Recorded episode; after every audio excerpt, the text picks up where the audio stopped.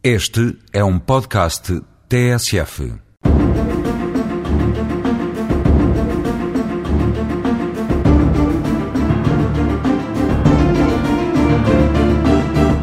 Todos nós temos uma ideia quase intuitiva do que é um acidente de trabalho e que não é muito diversa do conceito base que consta da Lei dos Acidentes de Trabalho. A Lei dos Acidentes de Trabalho diz que é acidente de trabalho aquele que se verifique no local e no tempo de trabalho e produza, direta ou indiretamente, lesão corporal, perturbação funcional ou doença de que resulte redução na capacidade de trabalho ou de ganho ou a morte. Para que uma pessoa sofra um acidente de trabalho, tem de estar ligada a outra por um contrato de trabalho assalariado ou equiparado, devendo aquele acidente ocorrer em regra no quadro de uma atividade com fins lucrativos. E traduzir-se num evento imprevisto e súbito, de carácter físico ou moral, exterior ao corpo da vítima e causador da morte ou de lesões incapacitantes ao sinistrado.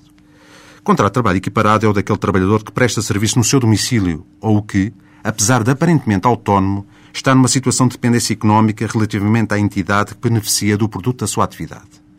Também estando abrangidos pelo regime dos acidentes de trabalho os aprendizes, praticantes, estagiários e formandos, bem como os diretores, gerentes ou administradores das empresas, desde que recebam remuneração. Finalmente, a lei dos acidentes de trabalho é, por norma expressa, aplicável aos verdadeiros trabalhadores por conta própria ou independentes, desde que façam o seguro correspondente.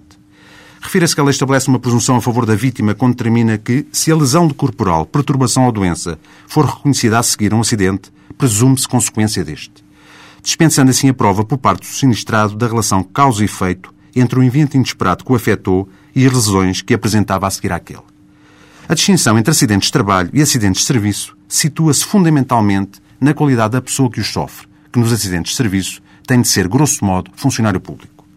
Impõe-se ainda alertar para as doenças profissionais, que, sendo distintas dos acidentes e doenças de trabalho, estão associadas ao ambiente nocivo para a saúde em que normalmente o trabalhador exerce a sua atividade, quer pelas substâncias que manipula, quer pelo meio em que o faz, estando muitas delas já definidas numa listagem médico-legal.